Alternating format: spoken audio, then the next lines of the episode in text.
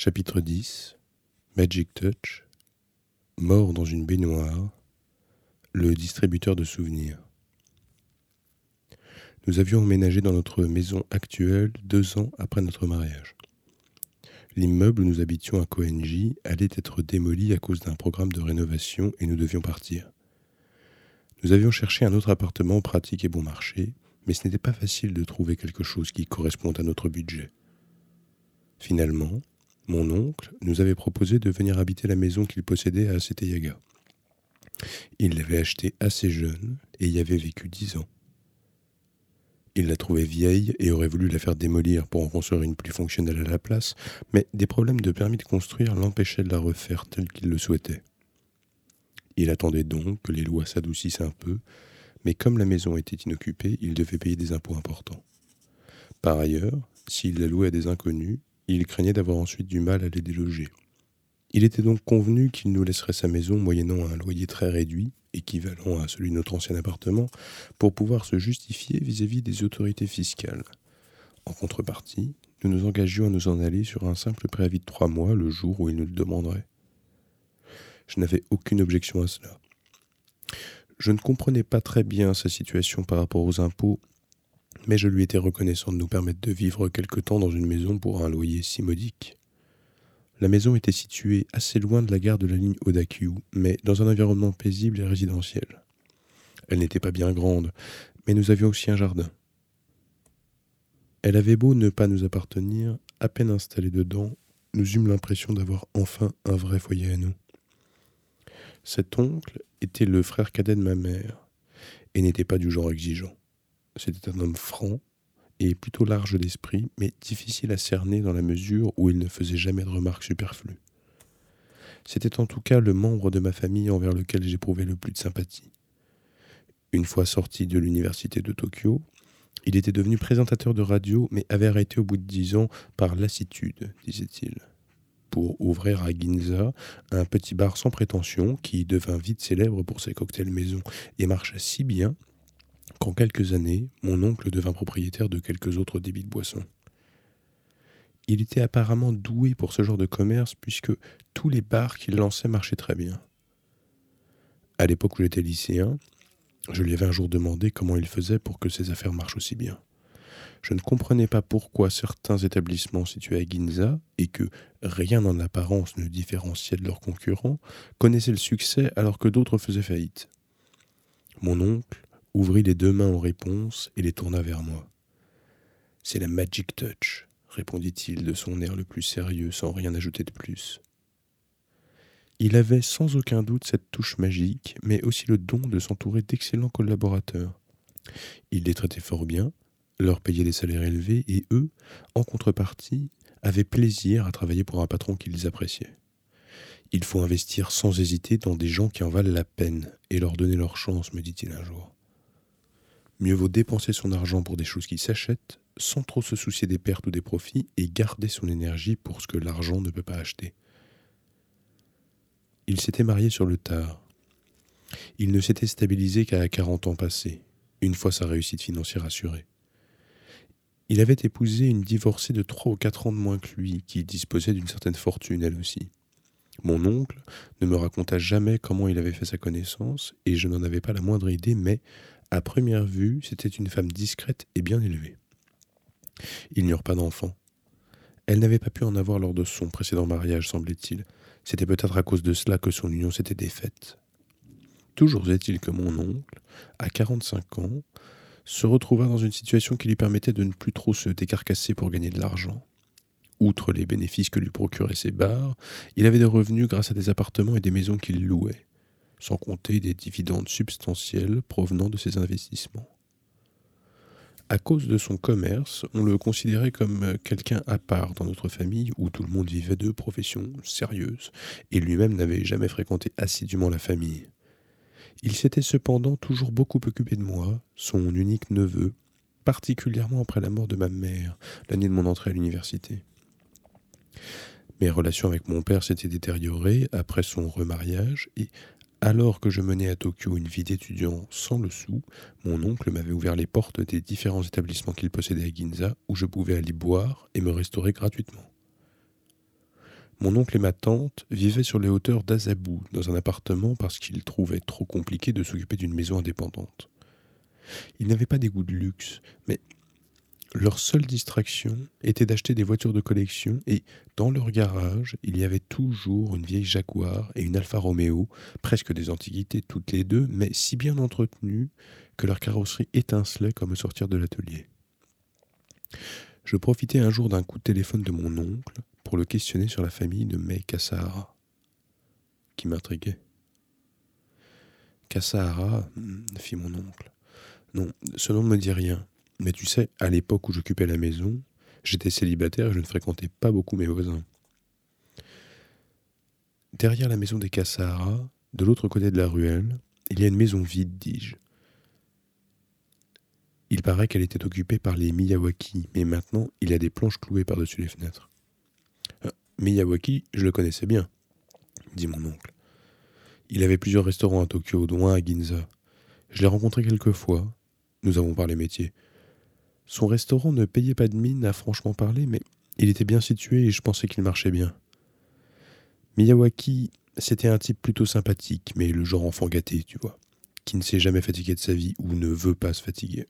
En tout cas, le style d'homme sur lequel les années n'ont pas de prise. Sur les conseils de je ne sais qui, il a acheté des actions, mais il a investi dans un domaine à risque et finalement s'est retrouvé ruiné, obligé de tout vendre. La maison, le terrain, les restaurants juste au moment où il venait d'hypothéquer sa maison pour ouvrir une autre affaire, bing Il a tout perdu. Il avait deux filles, presque en âge de se marier, si je me souviens bien.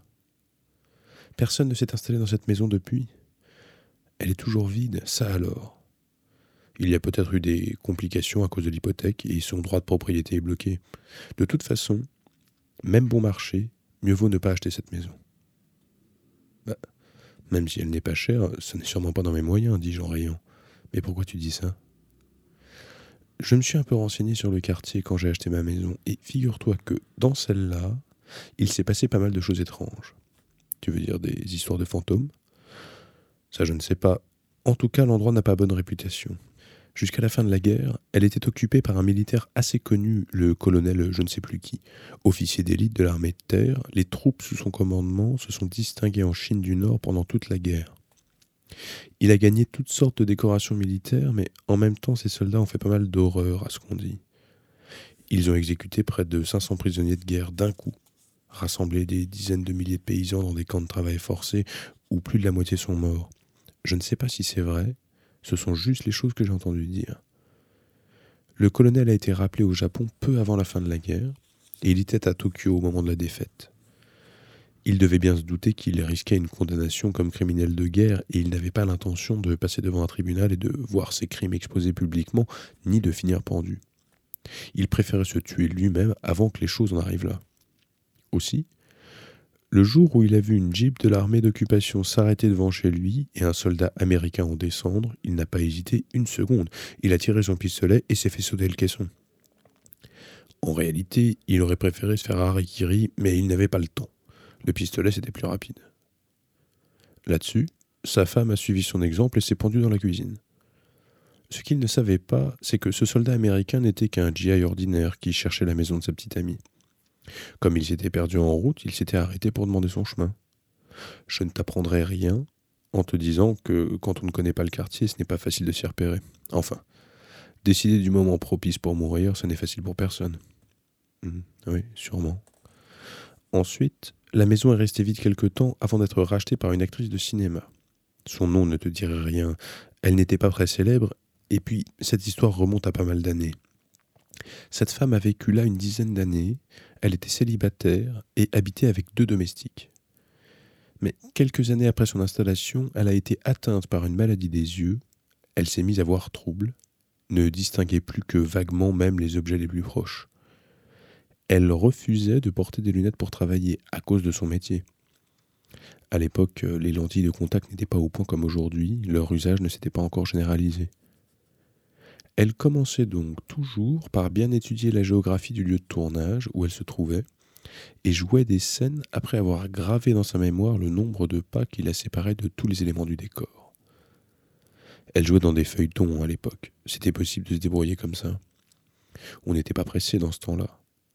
Mais un jour, un jeune caméraman, qui n'était pas au courant de la situation, changea de place un certain nombre de choses sur le plateau après le départ de l'actrice qui était retournée dans sa loge, rassurée, après ses vérifications habituelles. Elle se prit les pieds dans des objets en tournant la scène, tomba et ne put plus jamais marcher. En outre, après cet accident, sa vue baissa encore plus rapidement. Malheureusement pour elle, car elle était encore jeune et jolie et dut arrêter sa carrière cinématographique. Elle restait chez elle, abattue, toute la journée à ne rien faire. Là-dessus, une de ses domestiques, en qui elle avait tellement confiance qu'elle lui avait donné procuration, lui vola tout son argent et s'enfuit avec un homme. Elle avait tout pris, vidé le compte épargne à la banque, emporté les actions. Une histoire terrible. Et qu'a fait cette femme, à ton avis? La fin de l'histoire ne doit pas être très gaie, à en juger par ce qui précède. Eh bien, elle s'est suicidée en se plongeant la tête dans la baignoire. Et tu t'en doutes, il doit falloir une sacrée dose de volonté pour arriver à se suicider comme ça. Ce n'est pas très gai en effet. Comme tu dis, quelque temps après, M. Miyawaki a acheté le terrain.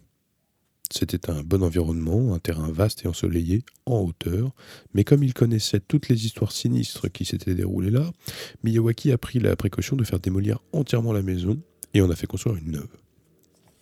Il a même fait venir des exorcistes. Apparemment, ça n'a pas marché. Non, tu vois, ça ne peut rien apporter de bon de vivre là-bas. Il existe des endroits comme ça. Moi, tu vois, même si on me l'a donné, cette maison, je n'en voudrais pas.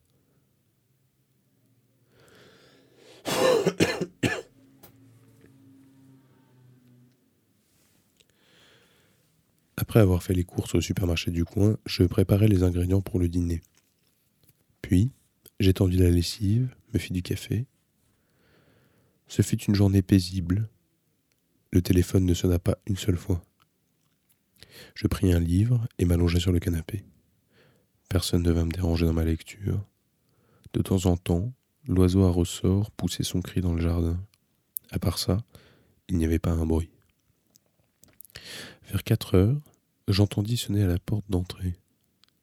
C'était le facteur, un recommandé, annonça-t-il en me tendant une épaisse enveloppe. Je signai un reçu, pris la lettre. Mon nom et mon adresse étaient calligraphiés à l'encre noire sur une luxueuse enveloppe en papier de riz. Je la retournai pour regarder le nom de l'expéditeur, un certain Tokutaro Mamiya, avec une adresse dans la préfecture de Hiroshima. Ça ne me disait rien. À en juger d'après l'élégance surannée des caractères tracés sur l'enveloppe, ce monsieur Mamilla devait avoir un certain âge. Je me rassis sur le canapé, ouvris l'enveloppe avec des ciseaux. La lettre était rédigée au pinceau, à l'ancienne, sur une feuille de papier japonais traditionnel en caractères cursifs, visiblement tracée par une main experte en art japonais, mais comme je n'avais pour ma part pas reçu ce genre d'éducation, cela me parut terriblement ardu à déchiffrer. La syntaxe était elle aussi tarabiscotée, mais en lisant attentivement et en prenant mon temps, je finis par saisir le fond du message. Monsieur Honda, le devin chez qui Kumiko et moi nous rendions autrefois, avait succombé à une crise cardiaque deux semaines auparavant, chez lui, à Meguro. Il n'avait pas souffert, le décès avait été quasi instantané. Il vivait seul, c'était sa femme de ménage qu'il avait trouvée le matin, déjà mort, effondré sur la table au-dessus du brasero. Monsieur Mamia avait résidé en Mandchourie pendant la guerre, en tant que lieutenant dans l'armée de terre et pendant la durée des hostilités, avait risqué sa vie aux côtés du caporal Honda. Et maintenant qu'Oichi Honda était mort, lui-même devait, conformément aux dernières volontés du défunt et à ses instructions très détaillées en ce sens, se charger de distribuer ses souvenirs. Monsieur Honda avait laissé un testament secret extrêmement précis, comme s'il avait prévu l'imminence de sa mort dans lequel il annonçait qu'il serait heureux si Monsieur Toru Okada voulait bien accepter un souvenir de lui. Je me doute que vous êtes une personne très occupée, mais en tant que camarade de guerre de feu Monsieur Honda, rien ne saurait me réjouir davantage que de savoir que vous voulez bien accepter ce modeste objet en souvenir du défunt, disait la lettre, qui mentionnait également à la fin une adresse, je supposais qu'il séjournait chez des parents à lui. Je rédigeai ma réponse sur la table de la cuisine. Je voulais lui écrire quelques mots sur une carte, mais une fois que j'eus pris mon stylo, il me fallut un peu de temps pour trouver les phrases appropriées. J'ai été l'obligé de M. Honda pendant sa vie, finis-je par écrire. Et, à l'idée qu'il n'est plus de ce monde, plusieurs souvenirs de lui me reviennent. Nous étions très éloignés par l'âge et je ne suis allé le voir que pendant une année, mais quelque chose en lui me touchait profondément. Pour être sincère, je dois vous dire que je ne m'attendais absolument pas à ce qu'il me lègue quoi que ce soit. Je ne sais pas si j'ai qualité à recevoir un souvenir de lui, mais si telle est la volonté du défunt, il va sans dire que j'accepte. Je vous remercie de me faire savoir le moment qui vous conviendra le mieux pour nous rencontrer. Je déposai ma carte dans une boîte à lettres du voisinage. Mourir. Seul moyen de flotter à la surface. Nos moines. Marmonnai-je tout seul. Kumiko rentra à dix heures. Elle avait appelé vers six heures pour me dire que ce soir aussi, elle rentrerait tard et qu'il valait mieux que je ne l'attende pas pour dîner. Elle mangerait un morceau dehors. Je me préparais donc un repas tout simple, que je mangeais seul, puis je lus un moment. À son retour, Kumiko déclara qu'elle avait envie de boire une bière et nous en partageâmes une canette. Elle avait l'air fatiguée. Installée à la table de la cuisine, le menton dans les mains, elle me répondait par monosyllabes. Elle semblait avoir la tête ailleurs. Ah, ce pauvre monsieur Honda est mort, dit-elle en soupirant, lorsque je lui annonçai la nouvelle. Mais bon, il n'était plus tout jeune, il était complètement sourd. Quand je lui expliquai qu'il me laissait quelque chose en souvenir, elle parut tomber des nues. Il te laisse un souvenir à toi? Oui. Je n'ai pas la moindre idée de la raison pour laquelle il fait ça. Kumiko réfléchit un moment, les sourcils froncés. Peut-être qu'il t'aimait bien, mais on n'a jamais eu de véritable conversation ensemble, dis-je. Moi, je ne parlais pratiquement pas avec lui. De toute façon, il n'entendait rien. On allait chez lui une fois par mois et j'écoutais ce qu'il avait à nous dire, c'est tout. En général, c'était des histoires de guerre, des souvenirs d'hommes des chars qui explosaient quand il lançait des grenades, tout ça, quoi. Je ne comprends pas non plus, mais quelque chose en toi devait lui plaire, c'est sûr. Je n'ai jamais bien saisi sa façon de penser de toute façon. Elle retomba dans le silence, un silence qui me mit mal à l'aise. Je jetai un coup d'œil au calendrier accroché au mur. Ce n'était pas encore le moment de ses règles. Elle avait peut-être eu des problèmes au bureau. Tu es débordé en ce moment demandai-je. Un peu, répondit Kumiko après avoir bu une gorgée de bière, le regard fixé sur la canette. Excuse-moi d'être rentré si tard, ajouta-t-elle avec une nuance de provocation dans la voix. Dans la presse, il y a toujours des moments où on a plus de travail que d'autres, tu sais. Ce n'est pas tout le temps comme ça. En plus, moi, il ne m'accable pas d'heures supplémentaires. J'ai un traitement de faveur parce que je suis marié. Je hochai la tête. C'est le travail, on n'y peut rien. Ça arrive de finir tard. Ce n'est pas grave. J'étais seulement inquiet à l'idée que tu te fatigues trop. Elle resta longtemps sous la douche. Pendant ce temps, je feuilletais le magazine qu'elle avait rapporté en buvant de la bière. En mettant par hasard la main dans la poche de mon pantalon, j'y retrouvais mon salaire de la journée. Je n'avais même pas sorti l'argent de l'enveloppe.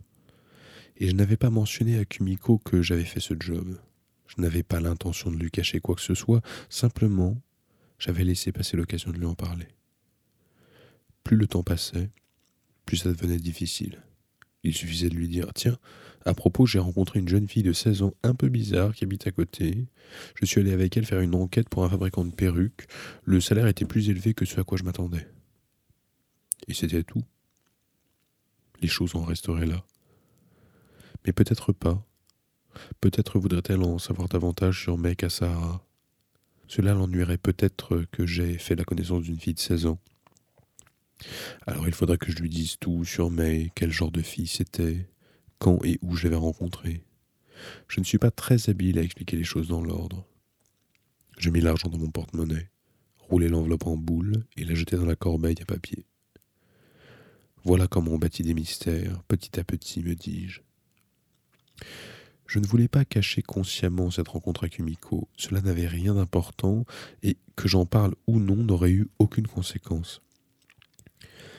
Cette histoire, qui coulait au début comme un petit ruisseau clair, s'était finalement embourbée dans l'opacité du mystère. Quelles qu'aient pu être mes intentions au départ. C'était la même chose pour Kretakano. J'avais dit à Kumiko que la sœur cadette de Maltakano était venue à la maison. Elle a l'air sortie tout droit des années 60 et elle est venue prélever de l'eau pour les recherches, avais-je dit. Mais j'avais passé sous silence sa confession insensée, de même que sa soudaine disparition au milieu de ce récit. Parce que tout ça me paraissait trop absurde et impossible à raconter avec nuance. D'ailleurs, Kumiko n'aurait peut-être pas été ravie d'apprendre qu'une fois sa tâche terminée, Kretakano était resté un long moment avec moi à me faire des confidences très personnelles. Après tout, c'était mon petit secret. Et si Kumiko avait elle aussi des petits secrets de ce genre dont elle évitait de me parler? Si c'était le cas, je ne pouvais guère le lui reprocher. Bah, qui n'avait pas de petits secrets? Mais si ça se trouve, me dis-je, j'ai beaucoup plus tendance que Kumiko à garder des choses pour moi. Kumiko est plutôt du genre à dire ce qu'elle a sur le cœur, du genre à penser tout haut, tandis que moi, non. Saisi d'une légère angoisse, j'allais à la salle de bain. La porte était restée ouverte. Je voyais ma femme de dos. Elle portait un pyjama bleu et, debout devant le miroir, s'essuyait les cheveux. Tu sais, à propos de mon travail, lui dis-je, j'ai réfléchi à ma façon je me suis adressé à des amis, j'ai fait des démarches de mon côté. Ce n'est pas le travail qui manque. Si je veux me remettre à travailler, je peux le faire quand je veux, demain si je suis décidé. Mais je ne suis pas encore tout à fait décidé. Je ne sais pas si j'ai raison de vouloir décider comme ça quand je ne travaillerai ou pas. Mais je t'ai déjà dit l'autre jour, fais ce que tu veux, répondit Kumiko en regardant mon reflet dans le miroir. Tu n'as pas besoin de prendre de décision immédiate. Si c'est le côté financier qui te pose problème, tu n'as pas de souci à te faire. Mais si ça te déprime de ne pas travailler, si t'occuper de la maison pendant que je suis au bureau te pèse, tu n'as qu'à te trouver un job en attendant. En ce qui me concerne, tu peux choisir l'une ou l'autre de ces solutions, ça m'est égal. Il est clair que je vais trouver un travail tôt ou tard, je ne vais pas passer ma vie à rien faire, mais franchement, à l'heure actuelle, je ne suis pas très fixé. Quelque temps après avoir arrêté, je me disais avec une certaine légèreté que j'allais retrouver quelque chose dans le domaine du droit, puisque j'ai quelques connexions dans ce monde-là. Mais maintenant cette envie m'a quitté. Plus le temps passe, et moins le droit m'intéresse.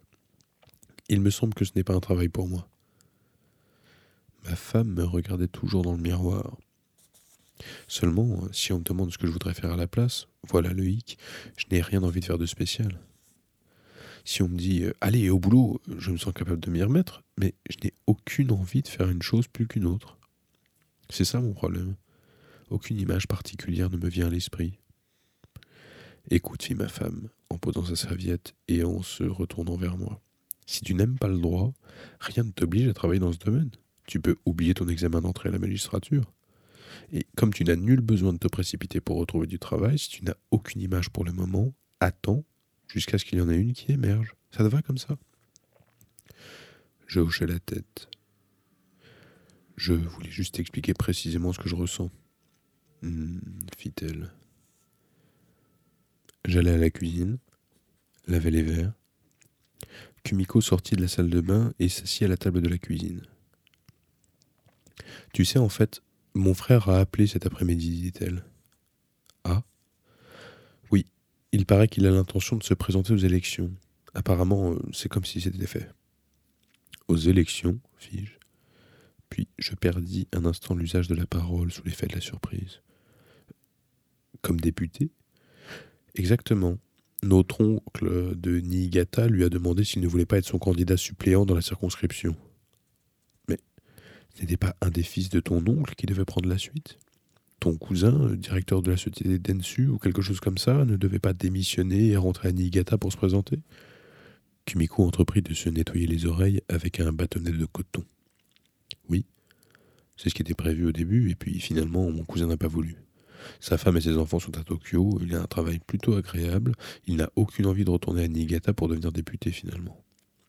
La raison principale, c'est que sa femme s'est opposée à ce qu'il se présente aux élections. En gros, il n'a pas l'intention de sacrifier son foyer à ses ambitions. Le frère aîné du père de Kumiko avait été élu quatre ou cinq fois de suite député de Niigata à la Chambre des représentants. On ne pouvait pas dire que c'était un poids lourd de la politique, mais enfin, il avait cumulé de brillants états de service et avait même été nommé une fois au gouvernement à un poste mineur. Cependant, il était âgé maintenant et malade du cœur. Il lui était difficile de se présenter aux prochaines élections et il lui fallait un successeur. De ses deux fils, l'aîné ne s'était jamais intéressé à la politique. Son choix s'était tout naturellement porté sur le cadet. Dans la circonscription, ils veulent absolument que mon frère se présente parce qu'il faut quelqu'un de jeune, d'intelligent et d'énergique. Quelqu'un qui puisse exercer longtemps son mandat et devenir une force centrale et réelle. Mon frère est parfait pour ça. Il est célèbre, il réunira les suffrages des jeunes et sera soutenu par une puissante organisation politique locale. Il pourra continuer à habiter à Tokyo, cela ne dérangera personne, il suffira qu'il vienne à Niigata pour les élections. J'avais du mal à imaginer Noboru Wataya député. Et toi, qu'en penses-tu demandai-je. Au moi, ce qu'il fait ne me concerne pas. Il peut bien devenir député ou cosmonaute, ça m'est égal. Mais alors, pourquoi t'a-t-il téléphoné exprès pour te demander ton avis sur tout ça? Pas du tout, fit-il d'un ton sec. Il ne m'a pas demandé mon avis, il m'a juste appelé pour me mettre au courant de ses projets en tant que membre de sa famille. Pfff, fis-je. Mais le fait qu'il soit divorcé et vive seul ne fait pas obstacle à sa candidature? Je n'en sais rien. Je n'y connais rien en politique, ni en élection, ça ne m'intéresse pas. Une chose est sûre, il ne se remariera pas. Pour commencer, il n'aurait jamais dû se marier. Ce n'est pas son genre. Il cherche autre chose. Quelque chose de complètement différent de ce que toi ou moi pouvons désirer, je le sais. Ah, fis-je? Kumiko enveloppa ses deux bâtonnets de coton dans un mouchoir en papier et les jeta dans la corbeille. Puis elle leva la tête et me regarda fixement. Un jour, il y a longtemps, je l'ai surpris en train de se masturber. J'ai ouvert la porte de sa chambre, croyant qu'il n'y avait personne, et il était là, en train de... Ça arrive à tout le monde. Il ne s'agit pas de ça, soupira Kumiko. C'était trois ans après la mort de ma sœur. Il était déjà étudiant, moi j'étais encore à l'école primaire. Ma mère se demandait si elle devait garder ou non les affaires de ma sœur morte, et puis finalement, elle avait tout mis de côté en disant que ça pourrait me servir quand je serais un peu plus grande. Elle avait tout rangé au fond d'un placard, dans des boîtes en carton. Mon frère avait sorti ses affaires et se masturbait en les reniflant. Je gardais le silence. J'étais petite à l'époque, j'ignorais tout du sexe et je ne comprenais pas bien ce que mon frère était en train de faire mais je me rendais compte que c'était quelque chose de tordu, que personne ne devait voir. Et aussi que ça avait un sens plus profond que ce que je voyais. Kumiko penchait calmement la tête en disant ça. Noboru Wataya s'est-il rendu compte de ta présence? Bah, il n'est pas aveugle. Je hochai la tête. Et ces vêtements, que sont-ils devenus finalement? Tu les as portés une fois devenue grande Jamais de la vie. Il aimait beaucoup ta sœur? Je me demande. Je ne sais même pas s'il avait un intérêt d'ordre sexuel pour elle. Mais il y avait quelque chose, c'est sûr, quelque chose dont il ne pouvait pas se libérer. C'est pour ça que je dis qu'il n'aurait jamais dû se marier. Ensuite, Kumiko garda longtemps le silence. Je ne disais rien non plus. En ce sens, tu vois, il a de profonds troubles psychologiques. Évidemment, nous en avons tous à un degré plus ou moins grand, mais son problème à lui est différent de ce que toi et moi pouvons avoir. Il est beaucoup plus grave. Et puis, quoi qu'il arrive, il ne révélera jamais à personne cette blessure, cette faiblesse. Tu comprends ce que je veux dire? Ça m'inquiète qu'il se présente aux élections. Qu'est-ce qui t'inquiète là-dedans? Je ne sais pas, moi. Quelque chose. Je suis fatigué, je n'arrive plus à réfléchir. Allons nous coucher. En me brossant les dents, J'observais mon visage dans la glace. Cela faisait trois mois que j'avais arrêté de travailler et que je ne fréquentais plus le monde extérieur. Je me contentais d'aller et venir entre le supermarché et la piscine du quartier. À part devant l'immeuble Wako à Ginza et l'hôtel Shinawaga, l'endroit le plus éloigné de la maison où je m'étais rendu depuis trois mois était le pressing d'à côté de la gare. Pendant ces trois mois, je n'avais vu pratiquement personne à part ma femme, Malta et Crétacano et Mec à. Je vivais dans un monde vraiment restreint, mais il me semblait que le monde dans lequel je vivais devenait étroit et figé. Il devenait comme étrange et s'emplissait de personnages curieux. Comme s'ils attendaient, tapis dans l'ombre, que je ralentisse l'allure, que je m'arrête. Et chaque fois que l'oiseau ressort venait remonter les ressorts dans mon jardin, l'état de confusion du monde s'accentuait. Je me rinçais la bouche, me regardais encore un moment dans la glace.